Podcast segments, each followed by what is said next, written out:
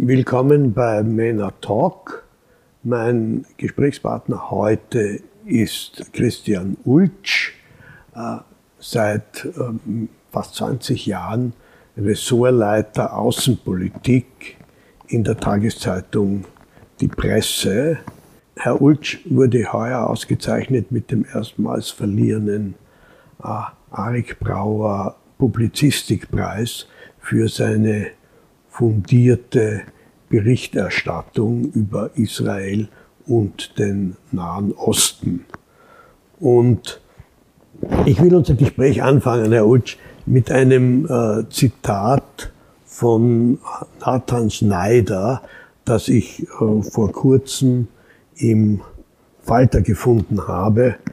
Ähm, da sagt Schneider, Israel kann einerseits als eine weiße europäische Formation betrachtet werden, die in kolonialistischer Weise den arabischen Raum eroberte. Israel ist gleichzeitig aber auch ein Projekt der Befreiung der Juden, die in und außerhalb Europas von den einheimischen Menschen unterdrückt, verfolgt und schließlich auch ermordet wurden. Diese Doppelrolle bringt auf den Punkt, warum es, warum der Umgang mit Israel heute so schwierig ist. Also das sind zwei Positionen, wo es nicht ganz einfach ist, so wie sie einander gegenüberstehen, sie auf einen Nenner zu bringen. Und ich möchte in dem Zusammenhang mit zwei äh, Reizwörtern äh, anfangen, die Sie sicherlich kennen. Das eine ist Apartheid, ein Begriff, den auch Amnesty International verwendet hat. Und das zweite ist Siedlerkolonialismus. Wie beurteilen Sie diese beiden Begriffe? Ja, ich finde, das sind äh, Kampfbegriffe, polemische Begriffe. Apartheid äh, hat er schon Eingang gefunden, eine sehr äh, unglückliche Resolution der, der Vereinten Nationen. Ähm, und ich finde, und ich fand das jetzt auch unnächst in dem Bericht von, von Amnesty äh, sehr unglücklich, dass sie diesen plakativen Begriff verwendet haben, eigentlich auch aus dem Selbstverständnis von, von Amnesty heraus, weil im Endeffekt äh, äh, drehte sich dann die, die Diskussion äh, o, o, um, dieses, um dieses Reizwort Apartheid und den Bericht selber ähm, haben sich dann wahrscheinlich die wenigsten angeschaut. Also ich, ich, ich kann eigentlich auch nicht ganz nachvollziehen, äh, die Taktik von Amnesty in dem Fall. Also wenn Ihnen was, wenn Ihnen am, am Herzen liegt, äh, auf, auf, auf, Unrecht hinzuweisen, dann sollten Sie nicht diesen Kampfbegriff äh, verwenden, weil das, das äh, System in, in, Israel ganz sicher äh, kein Apartheid-System darstellt, äh, wie es, es in, Südafrika gegeben hat, wo es absolute Bürger zweiter Klasse äh, gab. Äh, der zweite Begriff äh, Siedler. Haben wir zunächst noch einen Augenblick Bitte. dabei.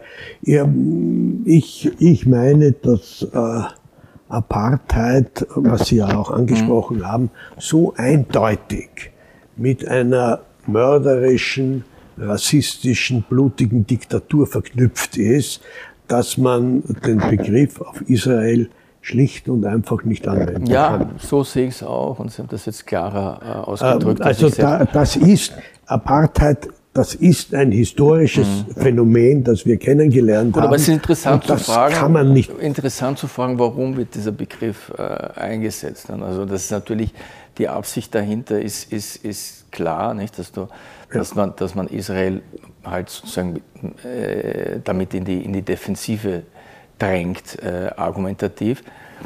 Und ich finde, dass da in letzter Zeit sich schon auch einiges äh, in Bewegung geraten ist. Es ist mir, ist mir aufgefallen, im letzten äh, äh, Konflikt auch um, um Gaza, dass sich das Meinungsbild beispielsweise in den, in den äh, USA äh, bei den jüngeren Schichten der, der US-Demokraten, dass sich das ziemlich dreht.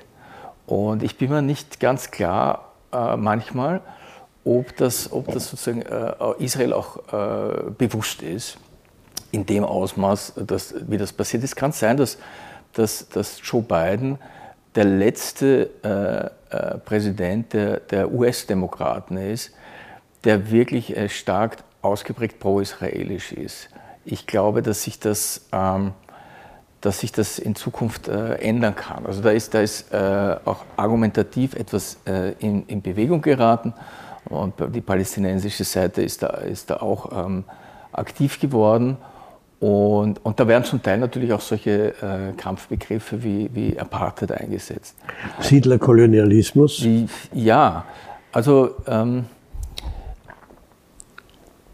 ich halte es für eine der, der, der, Ursachen der jetzigen Probleme, halte ich schon die Besetzung ähm, äh, von Palästinensergebieten nach 1967, ähm, wo es natürlich sehr bald auch, auch schon durch äh, Azerbaijan äh, Angebote gab zu, zu Friedensverhandlungen und diese, diese Friedensverhandlungen leider oft und oft ins, ins Nirgendwo geführt haben. Es gibt ja dieses berühmte Wort, äh, dass die Palästinenser keine Gelegenheit äh, auslassen, eine Gelegenheit auszulassen.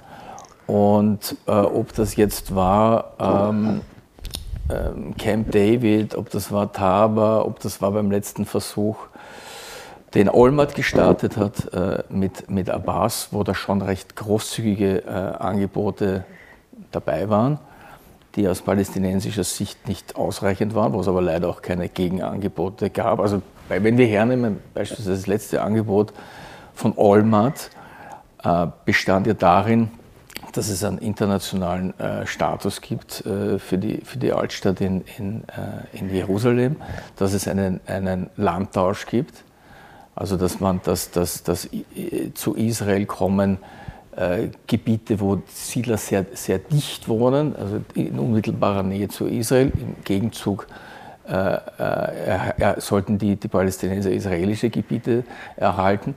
Also es waren recht, recht weitgehende Angebote. Und ich bin eigentlich nach wie vor der Überzeugung, dass das der richtige Weg gewesen wäre, der Weg einer, einer Zwei-Staaten-Lösung. Ähm, ich bin mir, allerdings, bin mir, allerdings, nicht mehr sicher, äh, mhm. ob, das noch, ob das noch machbar ist. Aber ich finde, man sollte sozusagen einen äh, Versuch nochmal starten. Ich meine, jetzt finden in, in Israel demnächst, äh, ich glaube, es sind die fünften äh, Knesset-Wahlen in, in, vier Jahren statt. Mal sehen, was da, was da rauskommt. Was ich bei der letzten äh, Koalition interessant fand, war, dass, dass so eine eine breite äh, Koalition war, wo ja auch ähm, eine Partei der, der äh, israelischen Araber beteiligt waren. Also das sind schon, das sind schon auch äh, neue politische Konstellationen. Ich bin gespannt, was da rauskommt.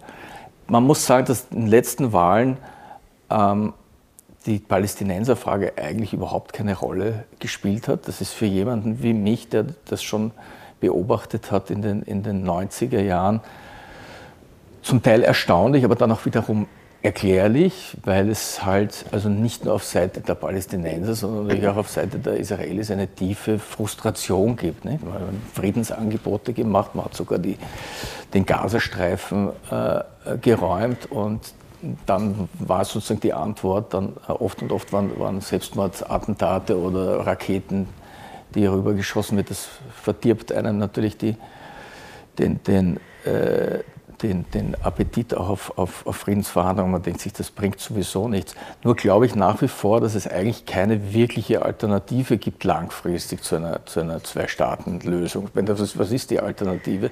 Die Aufrechterhaltung äh, des Status quo. Das ist rein demografisch und ich finde, das war für pragmatische Politiker in Israel eigentlich auch immer das wichtigste Argument für Friedensverhandlungen, war eigentlich die Demografie, die, die Befürchtung, dass, dass Israel als jüdischer Staat nicht äh, aufrechterhalten kann, wenn es eine sogenannte mhm. Einstaatenlösung äh, äh, gibt. Und das war, glaube ich, zum Beispiel auch ein Antriebsfaktor für Sharon, warum er, den, warum er sich zurückgezogen hat aus dem Bleiben wir, bleiben wir bei Sharon, weil mhm. ich glaube, das ist ein ganz wichtiger Punkt. Zunächst noch zum äh, Siedlerkolonialismus. Mhm. Wenn damit gemeint ist, Israel als Ganzes als Siedlerkolonie. Nein, das ist das, Blödsinn, ist, das ist antisemitisch. Das ist ein Blödsinn. nein, da sind wir uns, okay. Aber ich weiß, nicht, ich weiß gar nicht, ob es. Aber die zweite Variante, die Sie auch angesprochen haben, also die eine, die, die postkoloniale, die sagt, Israel ist eine Kolonie des Westens im arabischen Raum, die Ach, das ist doch auch ist, Schwachsinn, finde ich. ja, ist ich, find, ich finde schon, weil, weil, weil, weil, weil man, weil man ja weiß, dass es, dass es viele jüdische äh, Einwanderer äh, gab, zum Teil auch noch gibt, aus, gut, aus arabischen Ländern. Das ist einfach, finde ich, finde ich, ist ein ziemlicher, ziemlicher Unfug. Äh, und ich, ich habe da eigentlich auch eine recht, recht klare Position, ähm, dass ich die, dass ich die äh, Siedlungen in den besetzten Gebieten äh, für, für völ- völkerrechtswidrig widrig halte. Und ich finde, ähm, dass, es, dass es wichtig ist, sich am, am Völkerrecht äh, zu orientieren.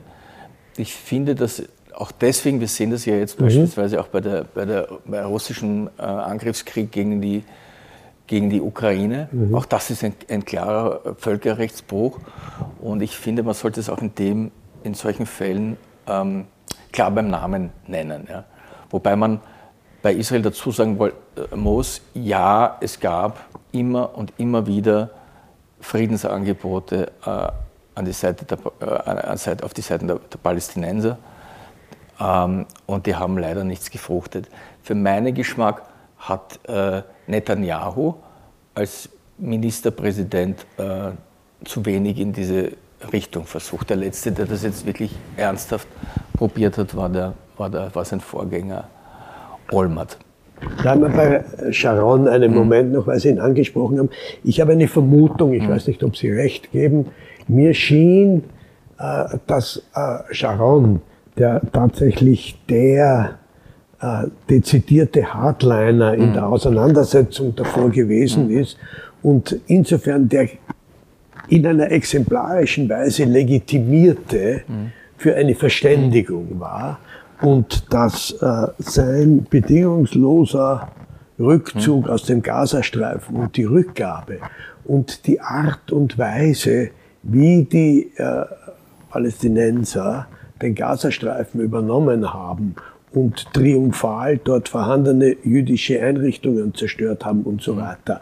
Das heißt, diese Art des äh, palästinensischen völlig unsinnigen Triumphs im Gazastreifen, nachdem sie das gekriegt haben. Es war so.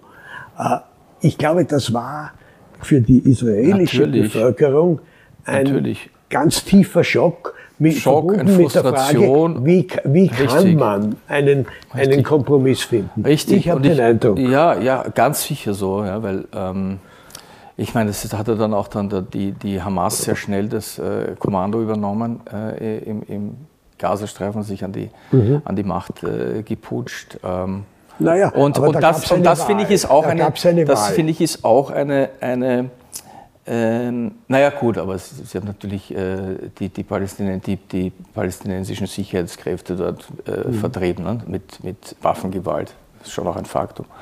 Und ich finde natürlich, dass, dass es ungleich schwieriger geworden ist, die Situation äh, nach der Stärkung äh, islamistischer äh, Organisationen. Ich meine, die Islamisten, äh, meiner Ansicht nach, äh, äh, ist es, kann man einen Waffenstillstand vereinbaren, das haben wir schon öfter gesehen, aber mh, so einen Kompromiss zu schließen, Frieden zu schließen, ist, ist wahrscheinlich sehr schwierig bis unmöglich. Also das hat, da haben sich sozusagen auch die, die, die Ausgangsbedingungen verändert. Was ich im Nachhinein noch interessant finde, weil das war so ein Stehsatz in den, in den 90er Jahren, dass es ohne Lösung der, der, der Palästinenserfrage kann es keinen Frieden geben im Nahen Osten.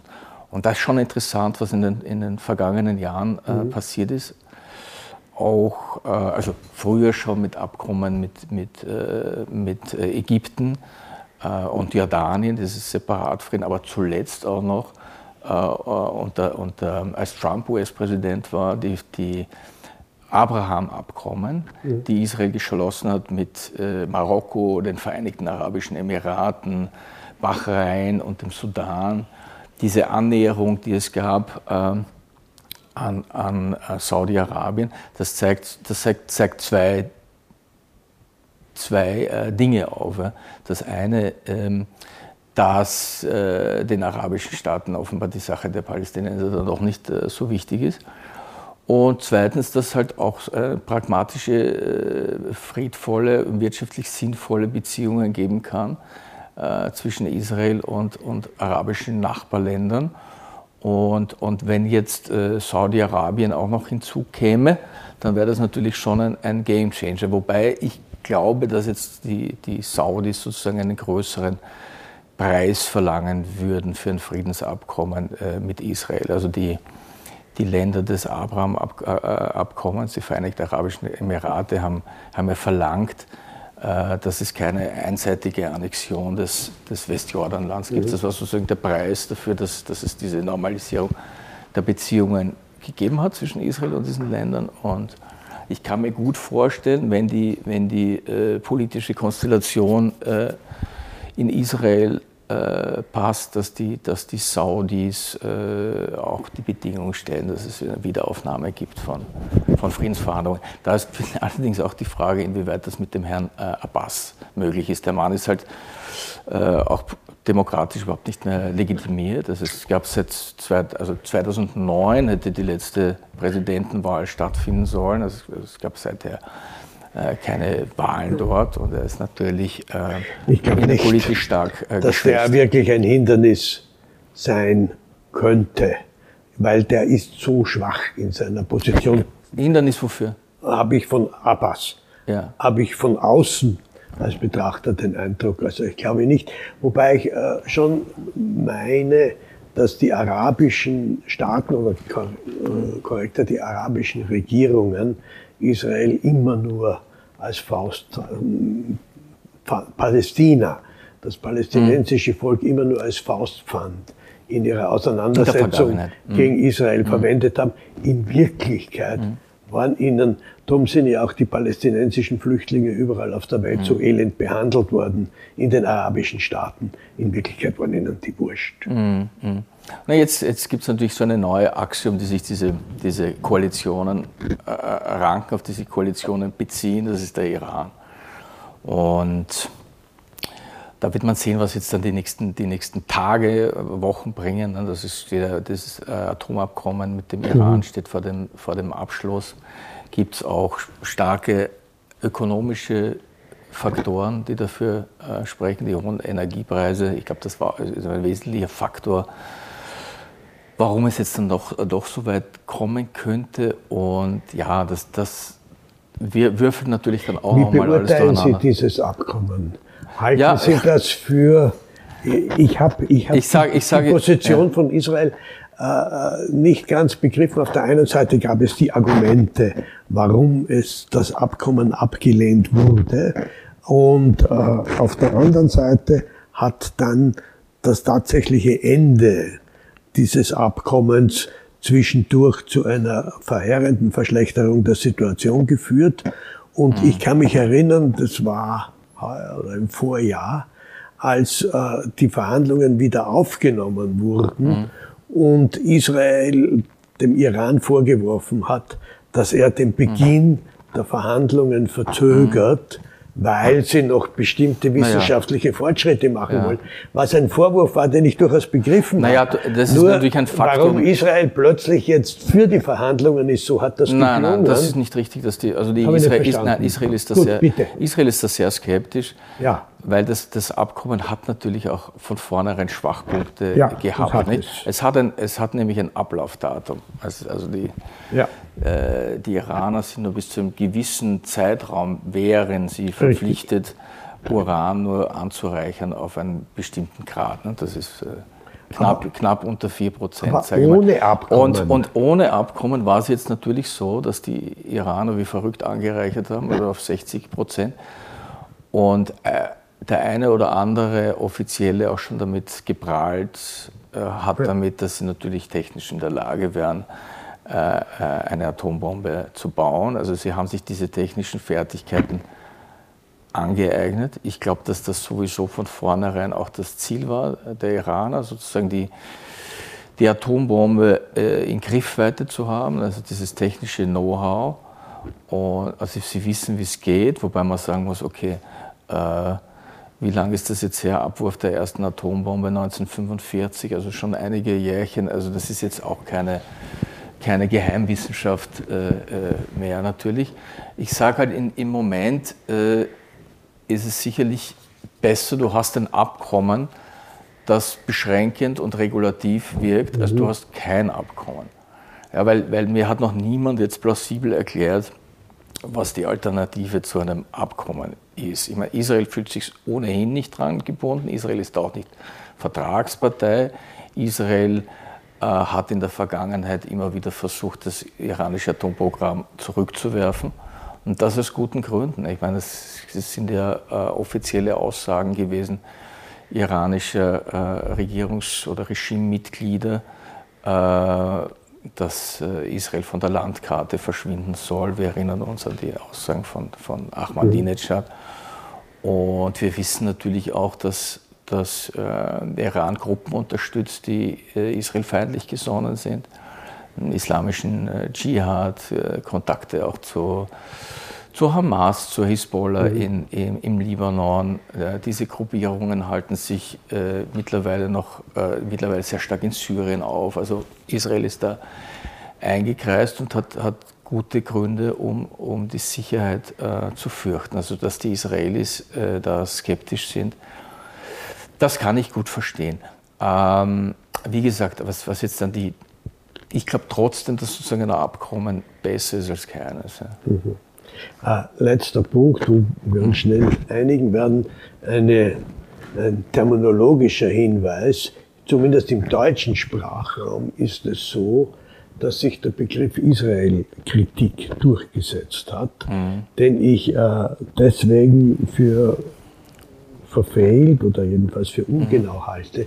Denn das, worum es in den allermeisten Fällen geht, ist Kritik an der israelischen Regierungspolitik. So ist es. Und das ist etwas völlig anderes. So Israel-Kritik im Wortsinn genommen mhm. würde den Staat in Frage ja. stellen und äh, wäre in jedem Falle abzulehnen. Ich sehe seh das auch so. Aber man müsste das terminologisch klarstellen. Mhm. Es geht um Kritik an der israelischen Regierungspolitik. An, an der jeweiligen. Und wenn, jemand, und wenn jemand sagt, na, Israel-Kritik ist doch erlaubt, nein, sie ist nicht erlaubt, aber für uns. Aber Kritik an der israelischen Regierungspolitik ist selbstverständlich legitim. Ja, also, und wenn man, wenn man natürlich wird man auch im, im Diskurs dann äh, manchmal Israel verwenden und meint die israelische Regierung damit. Ja. Also ich habe wirklich nicht die Erfahrung gemacht, dass dann dass dann jemand äh, empfindlich äh, kritisiert, ähm, also seitens der israelischen Regierung, wenn man Kritik ausspricht. Es ja. kommt dann immer darauf an, wie man die Kritik äh, übt. Ja. Und da driften halt dann manche ab oder blenden viele aus ja, oder viele rechtfertigen auch wenn nicht Raketenangriffe, äh, Terroranschläge etc. Und da wird es natürlich dann äh, schwierig. Da kippt mhm. äh, diese Stimmung dann oft. Ja? Eigentlich, eigentlich jedes Mal. Also ich, ich, ich bemühe mich und, und das gelingt natürlich auch nicht immer, da möglichst ausgewogen hinzuschauen. Ja? Dieses, dieses, diese, diese, und ausgewogen heißt natürlich auch, dass man, dass man den, den Aggressor oder Täter benennt. Mhm. Ausgewogen heißt ja nicht, ähm, dass, man, dass, man, dass man relativiert oder, oder nivelliert und, und dass man sagt, dass man am, am, Ende das Opfer genauso schuld ist wie der Täter. Das heißt mhm. ja nicht, das, das, das impliziert ja nicht der Begriff ausgewogen. Ich glaube, ausgewogen heißt, dass man sich um einen klaren äh, Blick auf die Dinge bemüht. Und dass das natürlich auch immer nur ein Bemühen ist und dass da, dass da keine, kein, kein, kein, keine Perfektion gibt, ist eigentlich auch klar. Christian Ulsch, danke für das Gespräch. Danke. Eine Produktion von MENA Watch, dem unabhängigen Nahost-Think Tank. Auf unserer Website finden Sie täglich aktuelle Informationen und Analysen. Besuchen Sie uns.